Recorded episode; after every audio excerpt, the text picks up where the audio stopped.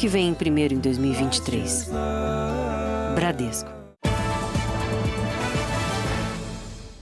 Olá, boa noite. Boa noite. Médicos veterinários de São Paulo que identificarem casos de maus tratos contra animais estão obrigados a denunciar os crimes à polícia. É o que determina uma nova lei que já foi sancionada pelo governo estadual. A Lucila chegou ao abrigo há três anos. Tinha sido ferida com uma faca e quase não sobreviveu. Hoje, mal dá para perceber as sequelas. Ela é brincalhona, mas também não dá muito espaço para gestos de carinho nem para a Carol, que há oito anos se dedica a cuidar de animais maltratados física e psicologicamente. Eu recebia muitas imagens de cães maltratados, pedidos de ajuda de para levá-los de um lugar a outro. E eu comecei a ajudar, falei, de alguma forma tenho que ajudar. Hoje o abrigo tem 17 gatos e 100 cães, que apesar de barulhentos convivem em harmonia, esperando uma eventual adoção. Cada um desses bichos tem uma história de abandono e maus tratos. Mas uma lei estadual sancionada recentemente pode evitar que no futuro outros animais passem pelo mesmo sofrimento que esses aí passaram. A lei obriga os responsáveis por estabelecimentos de atendimento veterinário a notificar à Polícia Civil os casos em que forem constatados indícios de maus tratos contra animais. Os maus tratos, eles podem ser diretos ou indiretos. O maus tratos direto é aquele que a gente conhece mais clássico, né? uma agressão, um chute, um, é, talvez um envenenamento. Os indiretos são aqueles que têm com relação ao ambiente. Então, um ambiente muito sujo, às vezes o animal não tem água, não tem comida. Os veterinários devem incluir no relatório do atendimento a descrição da situação de saúde do animal o nome e o endereço da pessoa que o levou para atendimento. Eu acredito que isso possa inibir um pouco mais essas atitudes. Mas acho que principalmente as pessoas têm que se conscientizar do que é ter um cachorro. Né, para não ter que chegar nesse ponto dos maus tratos e para ter que ser acionada a polícia. As denúncias poderão ser feitas pela internet, no site da Delegacia Eletrônica de Proteção Animal. Ano passado, mais de 13 mil denúncias foram registradas pela Delegacia Eletrônica. Só em janeiro deste ano foram 1.290. Para este delegado, a determinação deve acelerar as investigações deste tipo de crime. A partir do momento que o médico faz um, um atestado e um laudo, a materialidade do crime já está comprovada. Aí a participação da, da pessoa que fez o crime vai ser investigada por meio de inquérito policial. Qualquer sinal que o animal está sendo maltratado é para ser feita denúncia e é para ser identificado isso. Além de ser uma lei, é nosso dever acima de tudo. Três suspeitos foram mortos numa troca de tiros com a polícia em São Paulo. Eles faziam parte de uma quadrilha do chamado Golpe do Namoro. Para chegar até o grupo, os policiais se cadastraram num site de encontros.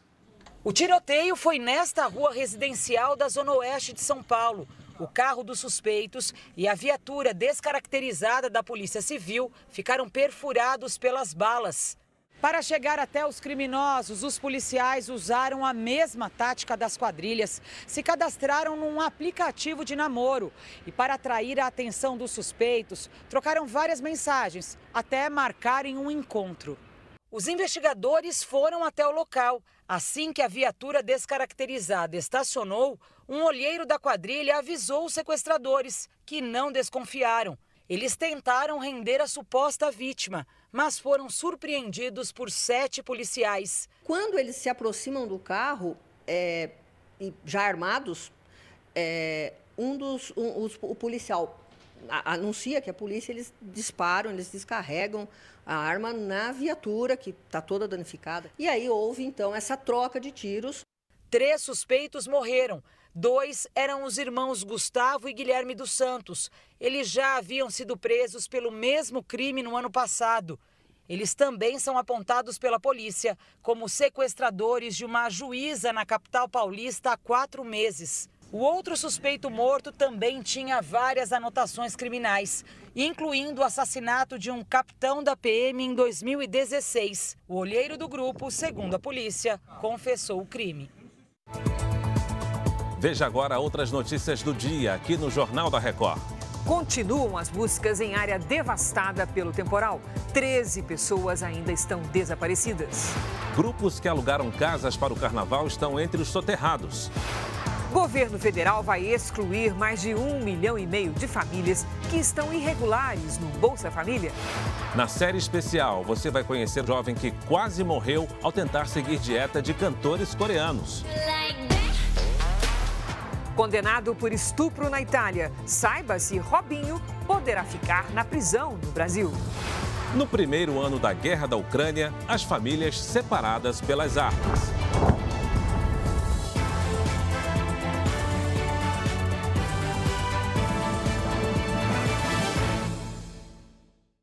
Oferecimento: cartões Bradesco, muito mais benefícios.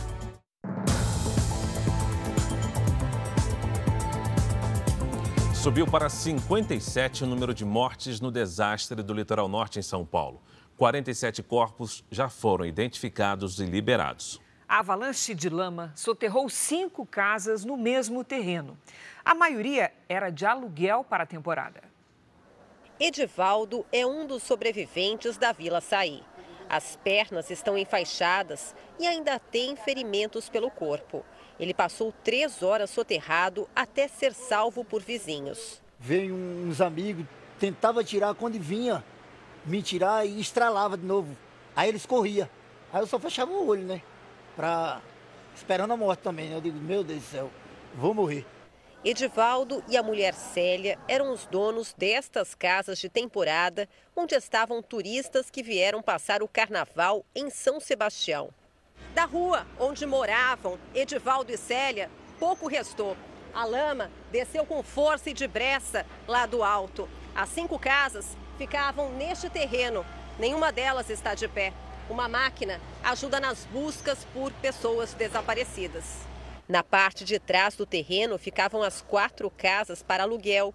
Na frente, o imóvel de Edivaldo. Segundo ele, pelo menos 30 pessoas estavam no local. O secretário de Segurança Pública do Estado afirma que o número de desaparecidos no local é menor. Dois bombeiros, um engenheiro e um geógrafo fizeram um trabalho de campo minucioso, é, fazendo um comparativo de imagens de satélite antes da tragédia e depois foram até o local, ou seja, fizeram depois uma pesquisa de campo com moradores identificaram que 13 pessoas realmente estão desaparecidas. O comandante do Exército e o governador Tarcísio de Freitas acompanharam as buscas por desaparecidos. E a gente não vai parar, não vai descansar enquanto não encontrar é, os desaparecidos, enquanto não der conforto para as famílias aí que estão ainda em choque, estão enlutadas. Essa daqui é uma das áreas mais afetadas. Nos últimos dias, três corpos foram encontrados. Uma bebê de dois anos sobreviveu e foi resgatada. Neste momento, as equipes de resgate localizaram o corpo de uma mulher.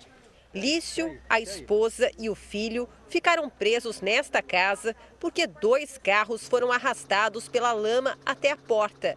A água subiu, mas as paredes ficaram de pé. E talvez se eu tivesse conseguido sair, pela quantidade de água, de árvore que se encontraram lá com aqui, eu estava morto no meio. Vamos agora ao vivo a São Sebastião com o repórter Romeu Piccoli. Ele traz as novas informações sobre as consequências das chuvas no último fim de semana. Olá, Piccoli, boa noite. Oi, boa noite, Cris, Fara. As buscas foram interrompidas agora na Vila do Saí. Choveu de forma moderada no fim da tarde e as ruas ficaram alagadas e moradores precisaram desentupir um bueiro para a água escoar mais rapidamente. Muitas casas, principalmente na parte de baixo da vila, ainda estão com lama. Segundo informações da Defesa Civil, essa chuva não prejudicou os trabalhos e também não houve novos deslizamentos. De acordo com o último boletim do governo do estado, mais de 4 mil pessoas estão fora de casa. E a Petrobras anunciou a doação de um milhão de reais para as vítimas das chuvas no litoral norte de São Paulo. Cris, Fara. Obrigada, Piccoli. Ainda nesta edição, a União de Comerciantes, Cozinheiros e Voluntários para preparar milhares de marmitas para os desabrigados no litoral de São Paulo.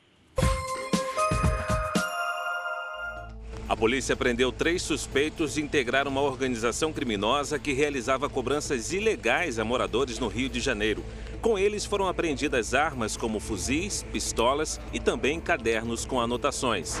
O motorista morreu após um acidente nesta madrugada envolvendo três carretas na rodovia dos Bandeirantes. Segundo a polícia, um dos veículos era roubado e o criminoso foi preso no local.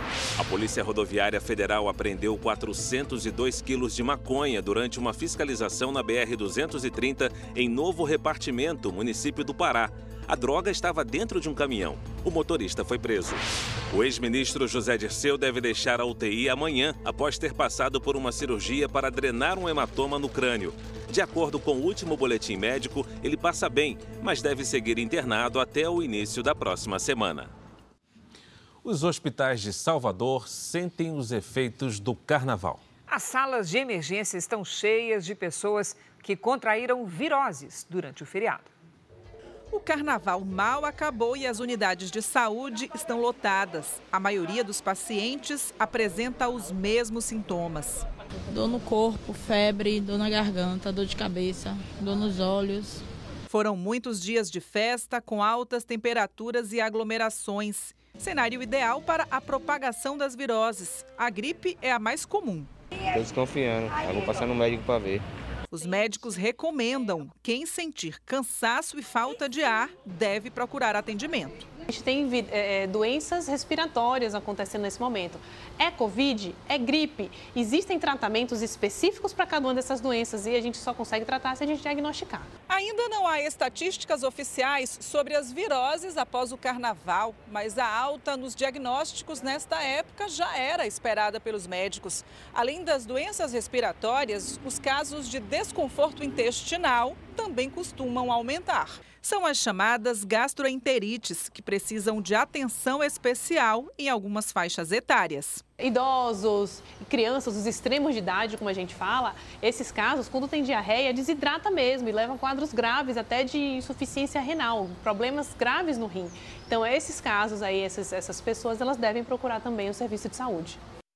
Está ativo o CRM, isto é, o registro profissional do médico que supostamente assinou um atestado falso, mostrado em uma reportagem aqui no Jornal da Record. Apesar disso, ao que parece, ele não quer ser encontrado com facilidade. Não há registros de contatos do médico na internet, nem mesmo do local de atendimento para marcação de consultas. Nem pelo telefone não foi possível completar a sua ligação. Nem pelas redes sociais. Nós tentamos, mas por meio de nenhum desses canais foi possível fazer contato com o médico que supostamente teria assinado este atestado médico falso. Nesta semana, o Jornal da Record mostrou que o documento foi comprado no centro de São Paulo pelo nosso produtor. Ainda não se sabe, portanto, se o profissional é vítima ou se teria ligação com um esquema ilegal. Todos os anos, o número de afastamentos nas empresas por meio de atestados médicos aumenta cerca de 20% durante o feriado de carnaval. Muitos dos documentos são falsos. Segundo o Conselho Regional de Medicina de São Paulo, o número do registro que consta no atestado médico comprado pela produção é verdadeiro.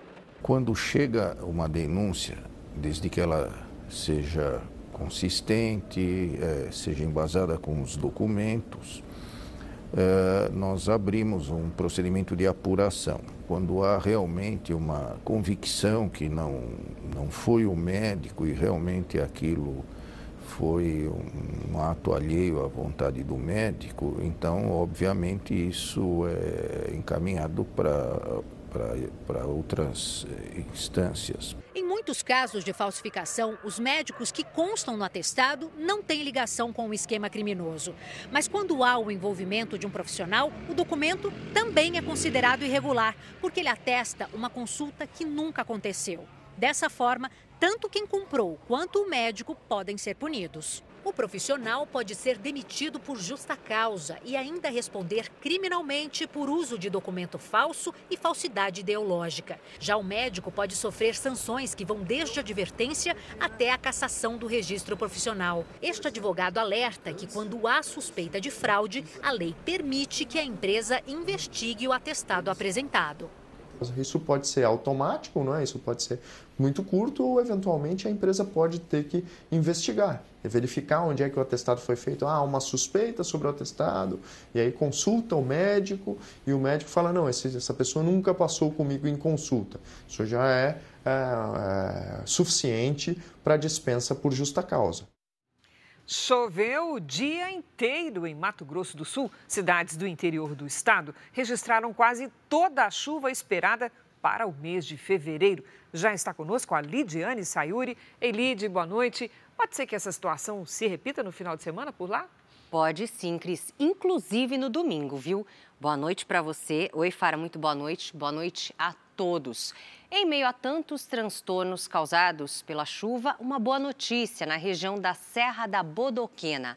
Graças ao volume de água, a maior cachoeira do estado, a Boca da Onça, voltou a seu estado normal. O local que estava seco há cinco meses, agora está assim. Pelas imagens de satélite, vemos que as nuvens mais carregadas estão espalhadas pelo centro-sul do Brasil. Neste sábado, o sol aparece e chove à tarde na maior parte do país. Com o solo encharcado pela chuva dos últimos dias, o risco de alagamentos e deslizamentos continua em Santa Catarina, no Paraná, em São Paulo, no sul de Minas Gerais e no norte do Maranhão. Sábado à tarde, em Florianópolis e em Belém, com 32 graus. No Rio de Janeiro, faz até 37. 29 é a máxima prevista para Brasília. Em Salvador, até 31. Muita atenção! No domingo, uma nova frente fria vai passar pela região sul e deve chegar ao sudeste no fim do dia, com chuva pesada em áreas de risco do litoral de São Paulo. Agora, tanto no sábado quanto no domingo, a chuva pode causar transtornos também. Em Xanxerê, Santa Catarina, com transbordamentos de rios e enchentes, em Paranaguá, no litoral do Paraná, em Santos, no litoral paulista. E em Campos do Jordão, no interior de São Paulo, com risco de deslizamentos. Na capital paulista, fim de semana de tempo abafado com temporais no fim da tarde, máximas de 31 e de 32 graus.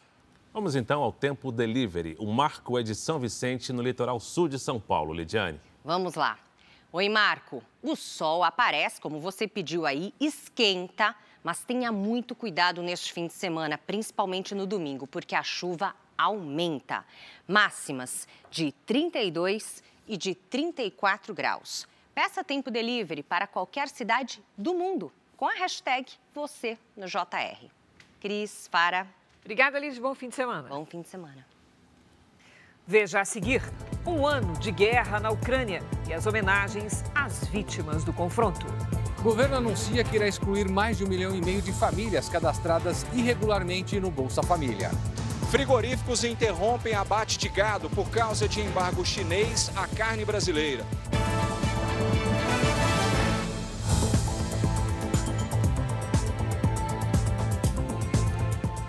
A invasão russa na Ucrânia completou um ano hoje. Autoridades afirmam que mais de 100 mil pessoas foram mortas ou feridas desde o início da guerra. O presidente ucraniano lembrou que um ano atrás ele anunciou os primeiros atos da invasão russa. Agora, disse que fará o possível para vencer a guerra. Hoje, os primeiros tanques de última geração chegaram à Ucrânia vindos da Polônia. As armas devem ser usadas para tentar reconquistar territórios que foram tomados pelos russos. O dia foi de homenagem às vítimas do conflito. Na cidade de Lviv, no oeste da Ucrânia, uma cerimônia foi realizada para lembrar os soldados mortos. Já na Rússia, quem tentou colocar flores para homenagear as vítimas da guerra acabou preso. Muito diferente do que aconteceu pelo mundo. Em frente ao Parlamento Europeu, uma enorme bandeira ucraniana foi estendida. Em Londres, uma rua foi batizada com o nome da capital Kiev. Na Itália, o Coliseu foi iluminado com as cores da bandeira ucraniana.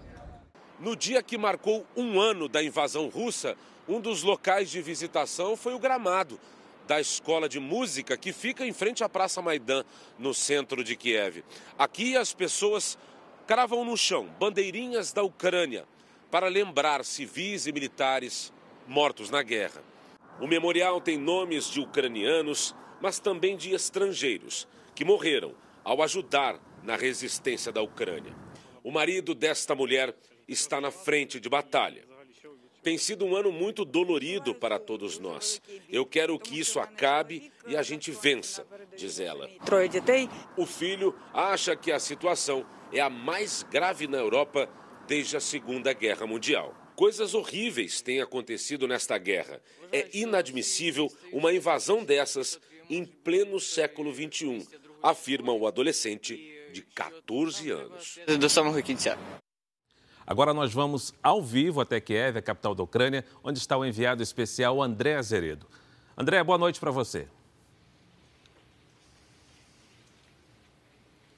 Boa noite, Fara. Boa noite a todos no Brasil. Já é madrugada aqui na Ucrânia, temperatura de 4 graus, sensação térmica cai com o ventinho que bate neste momento na capital ucraniana, que respira aliviada junto com as homenagens. Claro, isso porque os ucranianos esperavam um ataque feroz do exército russo nessa data emblemática, simbólica, que marcou um ano do, do, início da invasão. Né? Não teve isso, felizmente, isso não se concretizou. O presidente Volodymyr Zelensky deixou o exército ucraniano totalmente em prontidão e mais cedo o mandatário da Ucrânia deu uma entrevista coletiva extensa para diversos jornalistas de várias partes do mundo que estão em Kiev. A capital ucraniana, por sinal, está tranquila, a vida vai voltando ao normal aos poucos, mas sempre com os radares ligados. O que a gente consegue constatar um ano depois do início da guerra é que se o plano de Vladimir Putin era dividir os ucranianos, não deu certo. O povo parece estar mais unido do que nunca. Zelensky também disse que espera a presença do presidente brasileiro Luiz Inácio Lula da Silva para estabelecer conversas melhores com os países da América Latina. O presidente brasileiro Luiz Inácio Lula da Silva vem defendendo que os países que não fazem parte desse conflito e não estão nesta região comecem uma iniciativa para tentar buscar a paz aqui no leste europeu. Com vocês no estúdio, Cris e Fara. A Organização Mundial de Saúde anunciou que considera preocupante a situação da gripe aviária no Camboja, país do Sudeste Asiático, onde uma menina de 11 anos morreu por causa da doença. Autoridades locais testaram 12 pessoas que tiveram contato com a jovem e apenas o pai dela recebeu o diagnóstico positivo. A polícia tailandesa apreendeu 30 toneladas de carne suína contrabandeada do Brasil. A carga tem valor equivalente a 900 mil reais e não tinha licença de importação. A Rússia lançou uma espaçonave vazia para buscar três astronautas na Estação Espacial Internacional. Dois russos e um americano tiveram de adiar a volta ao planeta Terra após a cápsula onde retornariam apresentar problemas. A Coreia do Norte voltou a realizar testes com mísseis de longo alcance. O país também alertou que a intensificação de exercícios militares conjuntos entre Estados Unidos e Coreia do Sul vai ser considerada uma declaração de guerra. Veja a seguir: condenado por estupro na Itália, saiba se Robinho poderá cumprir pena no Brasil. Caixa Econômica Federal suspende em definitivo o consignado do Auxílio Brasil. Na série especial, os perigos da dieta dos cantores coreanos para a saúde de adolescentes.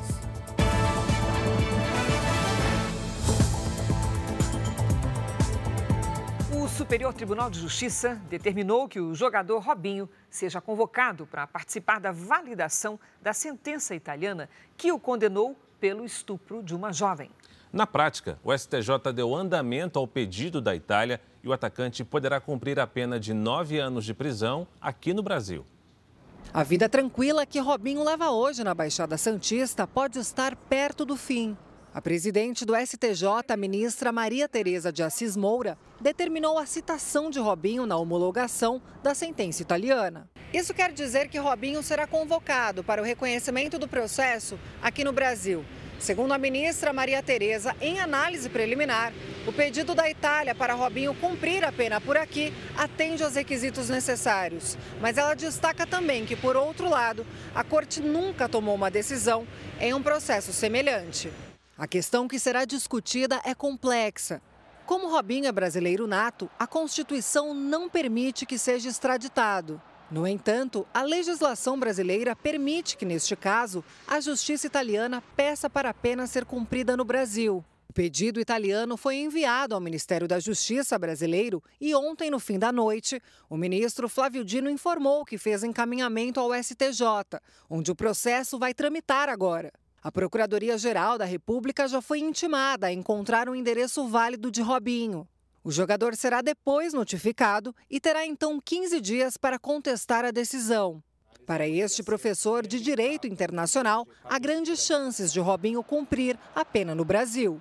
Há uma percepção da justiça brasileira mais moderna, de que o Brasil sim tem que começar a se posicionar validando com que brasileiros que tenham cometido crime no exterior e, obviamente, tenham sido condenados, e pelo menos eles cumpram no Brasil as condenações no exterior. O atacante, que hoje está sem clube, foi condenado em última instância na Itália por estupro coletivo em uma boate de Milão.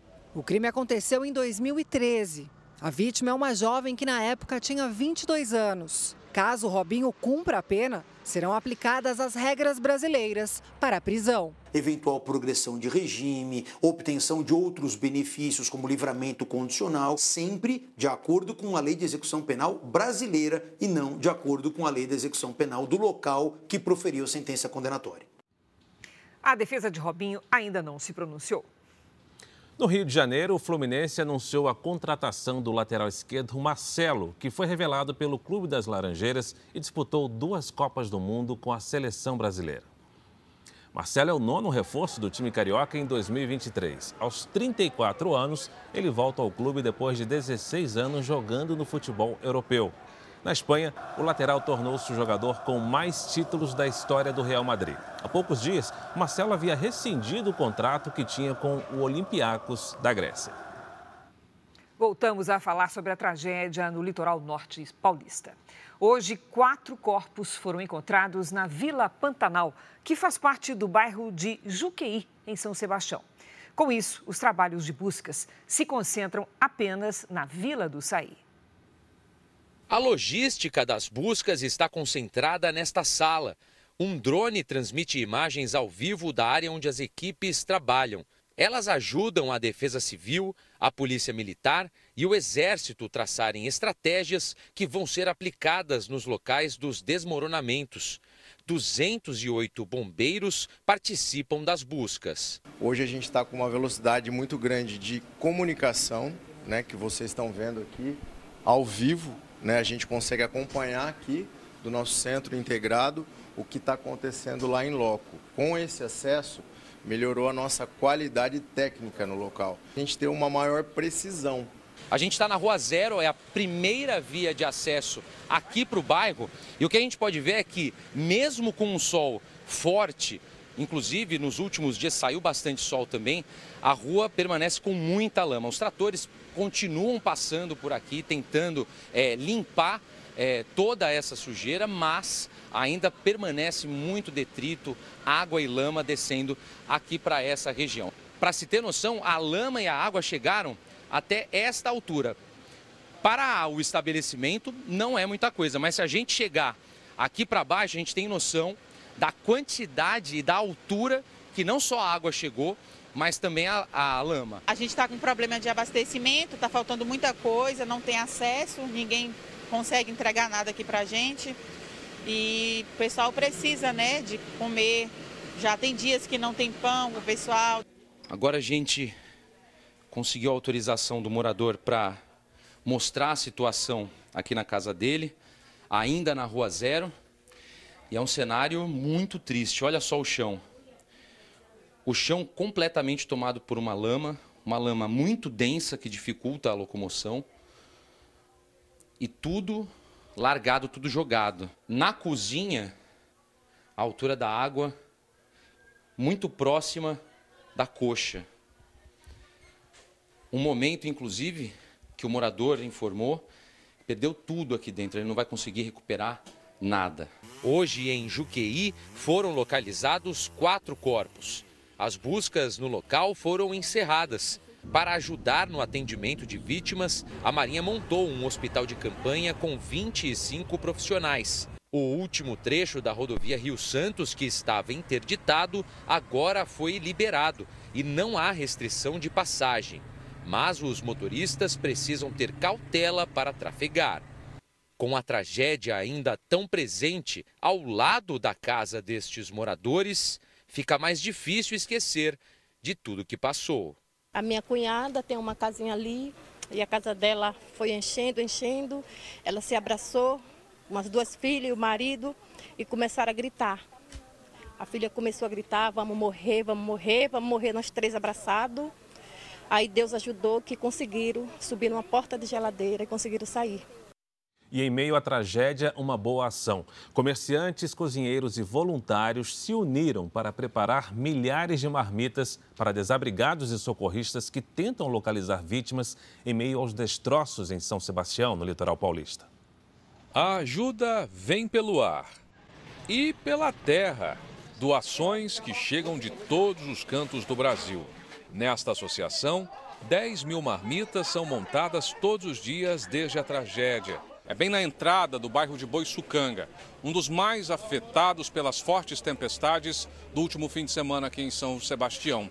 Aqui é esse entra e sai, seja de voluntários ou de quem precisa de ajuda. Nós temos aqui no projeto duas cozinhas e aí nós abrimos a porta do projeto para fazer marmita, levar alimentação para o pessoal que está na linha de frente Defesa Civil, Bombeiro, Exército, Polícia Militar e as pessoas que estão em vulnerabilidade. São cerca de 200 voluntários que trabalham na recepção das doações, no preparo da comida e na entrega. Então estamos aqui contribuindo com o mínimo que é para ajudar essas pessoas que estão né, tão necessitadas. São centenas de quilos de arroz, feijão, legumes e proteínas. Enquanto os braços aguentarem, as pernas aguentarem, a gente vai dando uma força. Motoboys encaram as ruas devastadas pela chuva para entregar as marmitas. Nesse exemplo de solidariedade, tem espaço até para as crianças. O Gustavo tem apenas 11 anos e já entende a importância de ajudar o próximo. As pessoas não passando fome já, já é bom demais. Cliente de amarelo é atendido em uma agência da Companhia de Energia em Maceió. Ele parece se irritar com algo, se levanta e agride o funcionário. O homem se afasta, mas o atendente reage com um chute. O cliente saca uma arma. Todos entram em pânico. Uma mulher se esconde sob a mesa. Algumas pessoas fogem. O homem escapou antes da chegada da polícia e ainda não foi localizado. Os dois lutadores investigados por tentativa de homicídio contra um jovem de 18 anos prestaram depoimento hoje no Rio de Janeiro. Eles disseram à polícia que o rapaz foi agredido por causa de um xingamento racista. Pai e filho foram ouvidos na delegacia, mas saíram sem falar com a imprensa. Luiz Alberto Nogueira, de 40 anos, e o filho, Paulo Roberto Ribeiro, de 21, lutadores e professores de artes marciais, são investigados por agredir o estudante Renato de Araújo Sardinha Filho, de 18 anos. O caso aconteceu quarta-feira num bloco de carnaval. Ele teve traumatismo craniano e está internado. Os suspeitos falaram sobre o caso numa transmissão pela internet.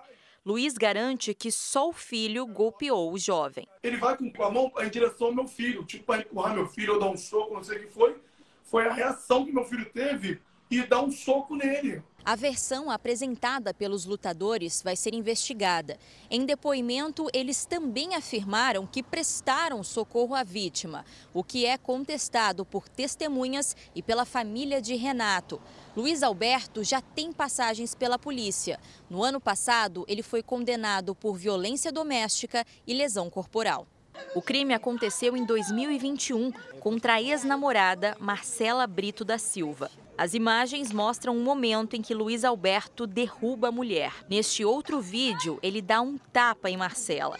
Ela denunciou o caso e conseguiu uma medida protetiva contra o lutador. Medo, né, que eu, a minha família sofreu, a mãe do Renato está sofrendo.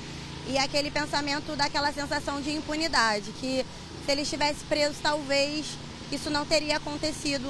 Luiz Alberto também já tem passagem por porte ilegal de arma de fogo. A família de Renato afirma estar indignada.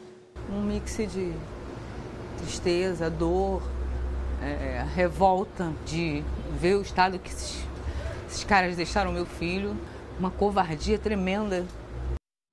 A cada quatro minutos, uma pessoa é vítima de estelionato no país. Os golpes aplicados pela internet estão entre os que mais crescem. Os criminosos se aproveitam principalmente de ferramentas como o Pix e também redes sociais. Depois de cair no golpe, a vítima prefere esconder o rosto.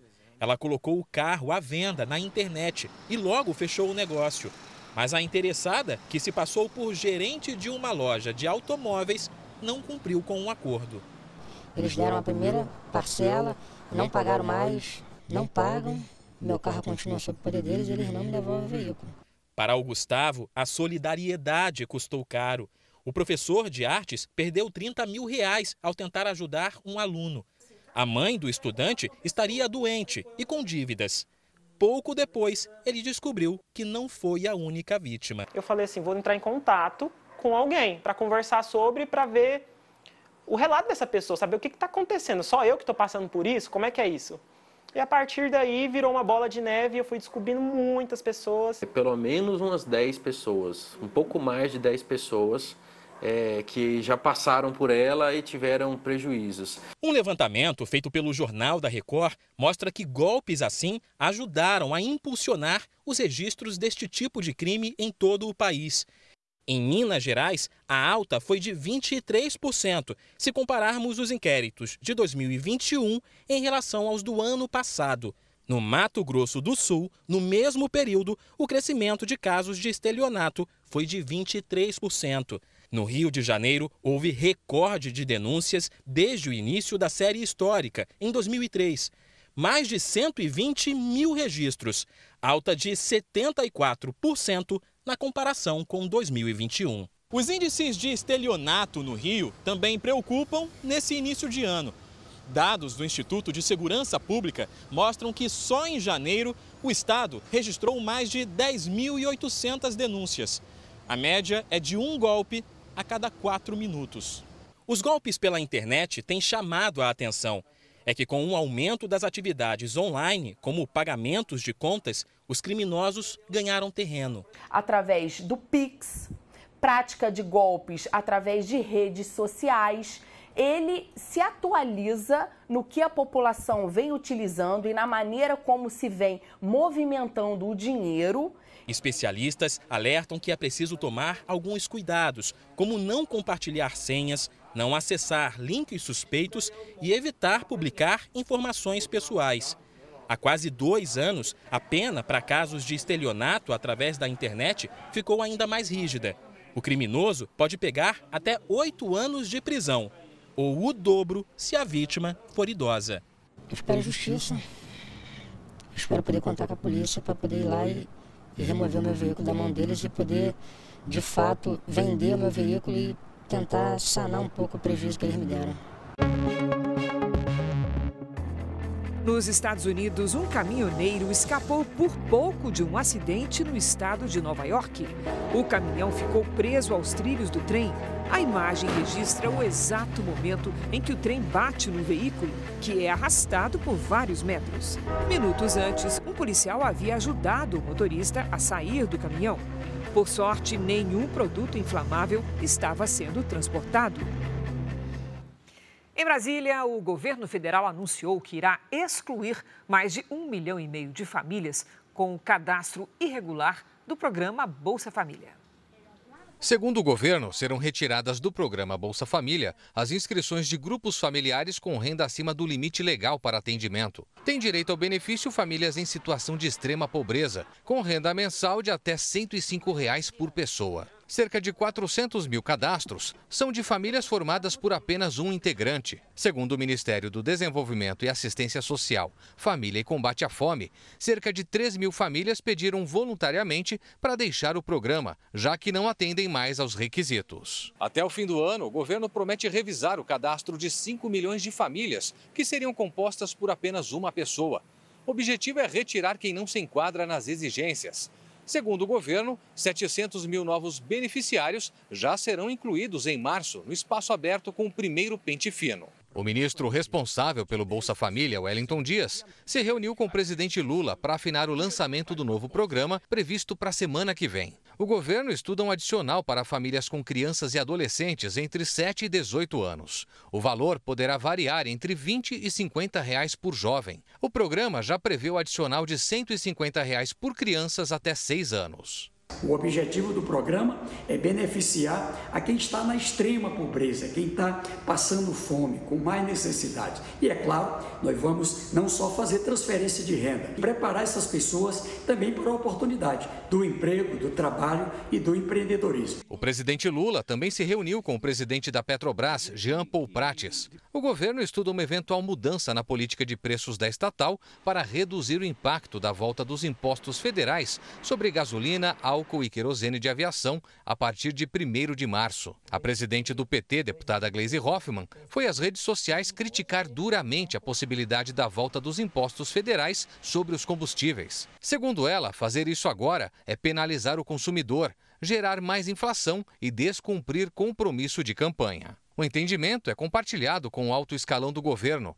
A preocupação é com danos à popularidade do presidente Lula. Segundo a Associação Brasileira dos Importadores de Combustíveis, a estimativa é de aumento de quase 70 centavos por litro nas bombas com fim da desoneração, só no caso da gasolina.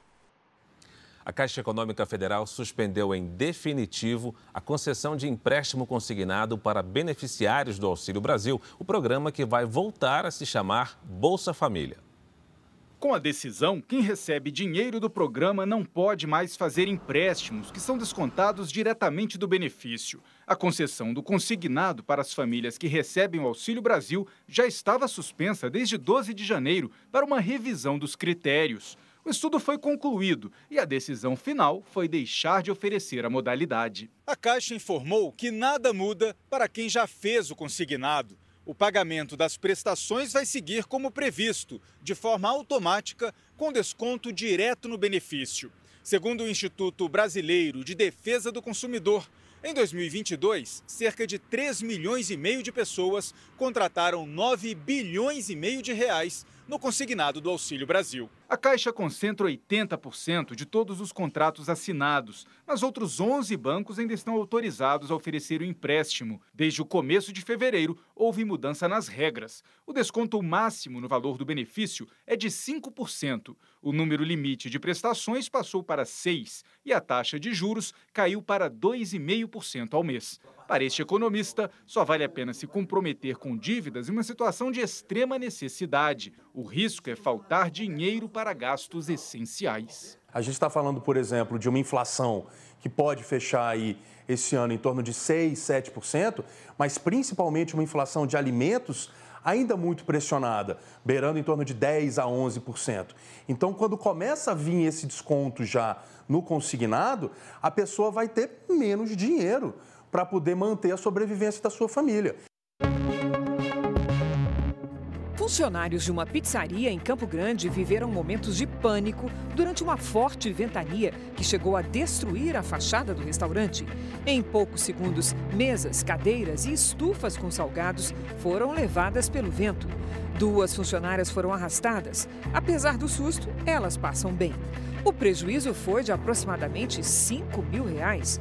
Segundo meteorologistas, os ventos atingiram uma velocidade de 65 km por hora. O caso do mal da vaca louca, identificado no Pará, tem deixado os produtores apreensivos. Com a suspensão da venda de carne bovina para a China, os frigoríficos interromperam o abate. Renato é agropecuarista e dono de uma transportadora de gado. Hoje, praticamente todas as carretas estão paradas. Ela depende 100% da comercialização de bovinos. E com esse embargo, acaba que trava a China, trava os frigoríficos, os frigoríficos travam os produtores e fica todo mundo esperando ver o que acontece, né? A China suspendeu a importação de carne bovina brasileira depois que foi confirmado um caso de doença da vaca louca no interior do Pará. Esse é o protocolo entre os dois países. O Brasil é o maior exportador de carne bovina do mundo. De cada 3 quilos vendidos, dois vão para a China. Por isso, a suspensão da importação fez com que os principais frigoríficos brasileiros interrompessem o abate, o que também deixou preocupados os criadores de gado. Porque esse boi ele demora de 24 a 36 meses para estar pronto e todo o planejamento já havia sido feito e, consequentemente, isso impacta diretamente as tomadas de decisões dentro da propriedade. O ministro da Agricultura diz que já está sendo feito um segundo exame no Canadá para provar que se trata de um caso atípico, que não tem impacto no rebanho e nem nos humanos.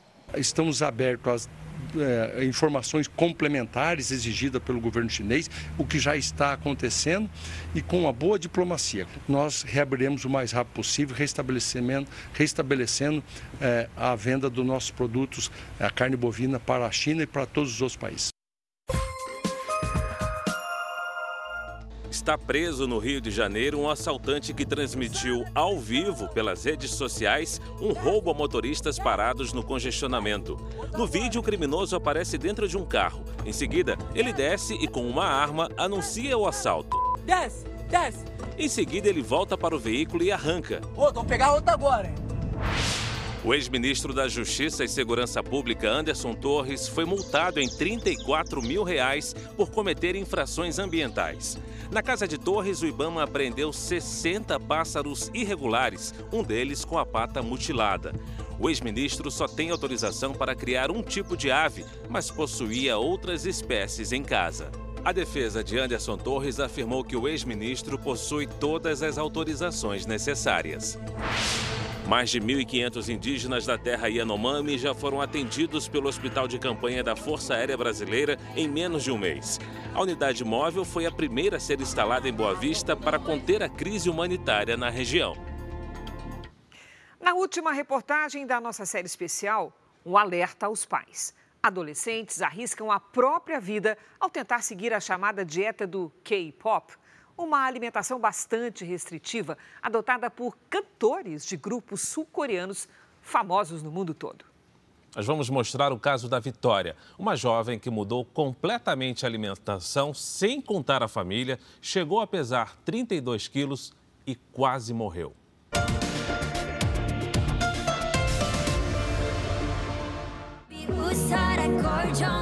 Eles são um fenômeno internacional.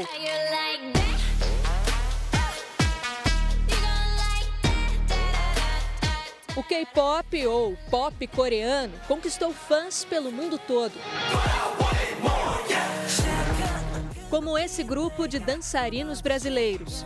Eles se apaixonaram pelo estilo musical e criam coreografias baseadas nos videoclipes. O que me encantou no K-pop foi exatamente como as coreografias eram elaboradas e como elas eram dinâmicas.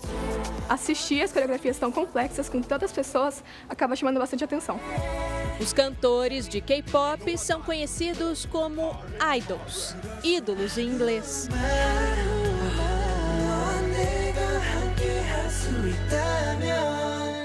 K-pop, ele tem isso de atrair muito os nossos olhos, né? Tem a dança perfeita, a maquiagem bonita. Thaís Midori mora na Coreia do Sul e tem um canal na internet especializado em cultura asiática. Ela conta que os astros do K-pop pagam preço alto para se manter no topo. E entre as cobranças da indústria está a da aparência. Pele e cabelo brilhantes, como de bonecas e o corpo magro, bem magro. Muitas vezes de muitos artistas a gente vê uma mudança drástica de peso e os artistas eles sempre estão falando para os fãs que eles estão saudáveis, né, para as pessoas não se preocuparem. Essa cobrança estética é tão grande que os próprios artistas relatam nas redes sociais as dietas que fazem, como um sinônimo de esforço. Por exemplo, comer apenas uma batata doce, uma maçã e leite o dia todo. Ou ainda, não comer nada antes de um show ou de gravar algum videoclipe. E do outro lado da tela, a admiração de fã facilmente vira vontade de ser igual ao que se vê e de fazer o mesmo. Foi o que aconteceu com a Vitória na adolescência. Aos 13 anos, ela começou a se inspirar no visual das cantoras coreanas. Quando eu vi, foi amor à primeira vista, eu falei, quero ser como elas. Eu usava muita lente, lente de contato, para aumentar a íris do olho. Só que Vitória também queria ter o mesmo corpo das coreanas. E mesmo diabética, passou a fazer dietas restritivas, sem acompanhamento médico e sem contar para a mãe. Jejum de 10 dias, 15 dias. Uma dieta muito famosa é a dieta da Yu, que é uma cantora que ela fez essa dieta para poder emagrecer. Quando eu chegava em casa, eu vomitava. A Yu é essa daí, a cantora e compositora coreana de 29 anos que disse já ter perdido 5 quilos em 5 dias com dietas bem restritivas. Às vezes eu perguntava: Você comeu mesmo? Então ela já falava num tom de voz diferente, uma coisa que ela não tinha costume de fazer. Em 2019, depois de três meses de dieta, Vitória emagreceu demais, até chegar ao ponto de pesar 32 quilos, com 1,74m de altura. Estava muito doente, muito doente. Estava à beira da morte. Mas eu estava magra, que era o mais importante. Quando eu conseguia levantar da cama e olhava meu corpo, eu falava: caramba, meu osso da costela está aparecendo. Que lindo! E a saúde cobrou a conta. Ela precisou ser internada e colocar uma sonda no abdômen para conseguir se alimentar. Anemia, falta de vitamina B12, falta de vitamina D, teve início de osteoporose, tive que arrancar vários dentes do, da boca, porque senão ele ia cair. Quando se perde peso de forma muito rápida e acelerada, não perde somente gordura, perde também outras coisas, então massa magra, perde líquido, perde também nutrientes importantes. A mãe de Vitória só percebeu o que acontecia com a filha quando ela já estava bem debilitada. Ela com aquela perninha, sabe? Nossa, parecia um bebê. Um bebê até para para dar banho, né? Era triste. No hospital, a equipe médica também constatou que Vitória desenvolveu um distúrbio alimentar. Vomitava mesmo sem querer. Como todas as dietas restritivas, elas podem levar os adolescentes jovens a um risco aumentado de desenvolvimento de distúrbios alimentares. E o problema não é o K-pop, claro, mas as dietas malucas para tentar ficar igual aos artistas, principalmente no caso de crianças e adolescentes. Muito precocemente, as crianças já entram em contato de que o padrão estético é a magreza. Crianças de até 5 ou 6 anos de idade já demonstram uma preocupação com imagem corporal e já entendem o papel de dietas restritivas. Vitória conta que se recuperou com o apoio de uma equipe multidisciplinar e da família. E hoje se aceita do jeito que é. Eu sempre estava triste, eu sempre estava depressiva. Eu sempre. Eu fico até emocionada de falar isso, isso. Mas. A aprovação das pessoas vinha sempre em primeiro lugar. Hoje eu vejo uma mulher muito bonita. Eu estou bem comigo mesma. O Jornal da Record termina aqui. A edição de hoje na íntegra e também a nossa versão em podcast estão no Play Plus e em todas as nossas plataformas digitais. E à meia-noite e meia tem mais Jornal da Record. Você fica agora com a novela Jesus. E logo depois tem Vidas em Jogo. Você vai assistir também ao filme Hannah, a super tela. Boa noite, bom fim de semana para você. Excelente noite e até amanhã.